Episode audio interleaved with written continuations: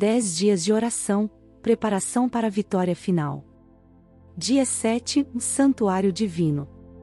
Depois, ouviu um santo que falava, e outro santo lhe perguntou: Até quando vai durar a visão do sacrifício diário suprimido e da transgressão desoladora?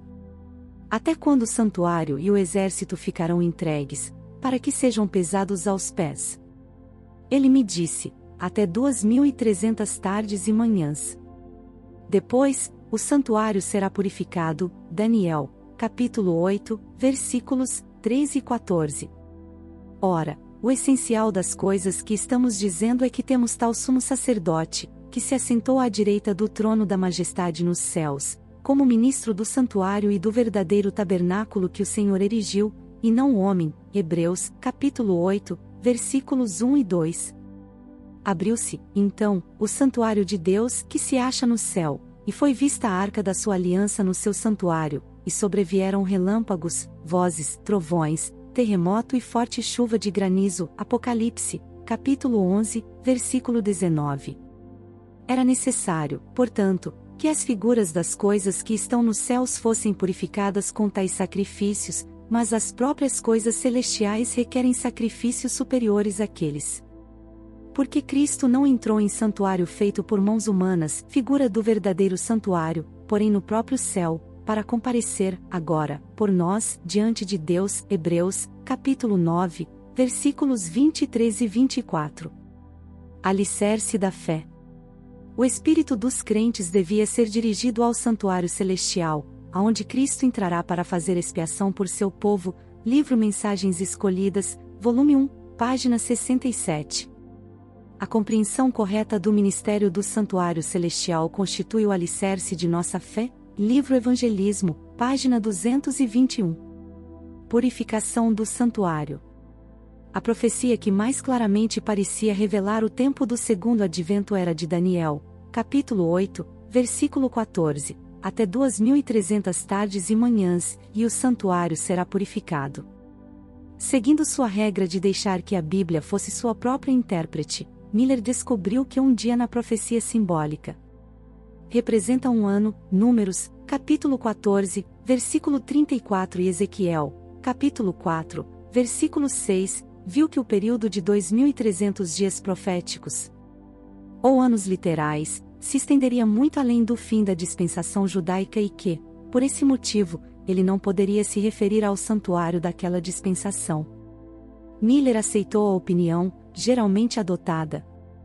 De que, na era cristã, a terra é o santuário e, consequentemente, compreendeu que a purificação do santuário predita em Daniel, capítulo 8, versículo 14 representava a purificação da terra pelo fogo, por ocasião da segunda vinda de Cristo. Então concluiu que, se fosse possível encontrar o exato ponto de partida para os 2300 dias, poderia facilmente determinar a época do segundo advento, livro O Grande Conflito, páginas 276 e 277. Propiciatório. No templo celestial, morada de Deus, está o seu trono, estabelecido em justiça e juízo. No lugar santíssimo está sua lei, a grande regra da justiça, pela qual a humanidade toda é provada. A arca que guarda.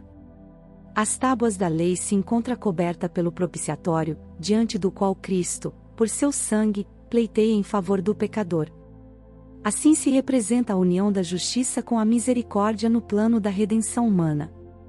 Somente a sabedoria infinita poderia conceber essa união, e o poder infinito realizá-la, é uma união que enche todo o céu de admiração e adoração. Os querubins do santuário terrestre, olhando reverentemente para o propiciatório, representam o interesse com que a hoste celestial contempla a obra da redenção. Esse é o mistério da misericórdia que os anjos anseiam observar, que Deus pode ser justo ao mesmo tempo que justifica o pecador. Arrependido e renova suas relações com a raça decaída, que Cristo pode humilhar, se para erguer inumeráveis multidões do abismo da ruína e vesti-las com as roupas imaculadas de sua própria justiça, para se unirem aos anjos que jamais caíram e habitarem para sempre na presença de Deus, Livro O Grande Conflito, página 351 e 352. Foco no santuário.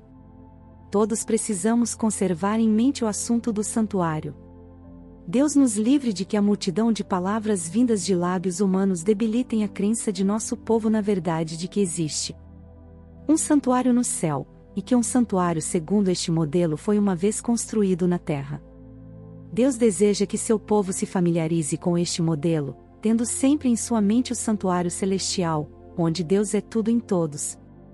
Devemos ter nossa mente ancorada pela oração e o estudo da Palavra de Deus, para que possamos agarrar essas verdades. Livro Cristo em seu Santuário, página 15. O Dia do Senhor.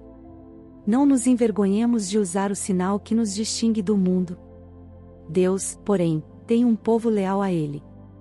Essa obra deve ser levada avante da maneira devida, livro Testemunhos para a Igreja, volume 7, páginas 90 e 91. O sábado será a grande prova da lealdade quando sobrevier aos seres humanos a prova final, será traçada a linha divisória entre os que servem a Deus e os que não o servem. Livro Eventos Finais, página 138. Restauremos plenamente nosso reconhecimento e nossa adoração ao sábado do Senhor e ao Senhor do sábado. O próximo dia é o 8, traz o tema Movimento Mundial.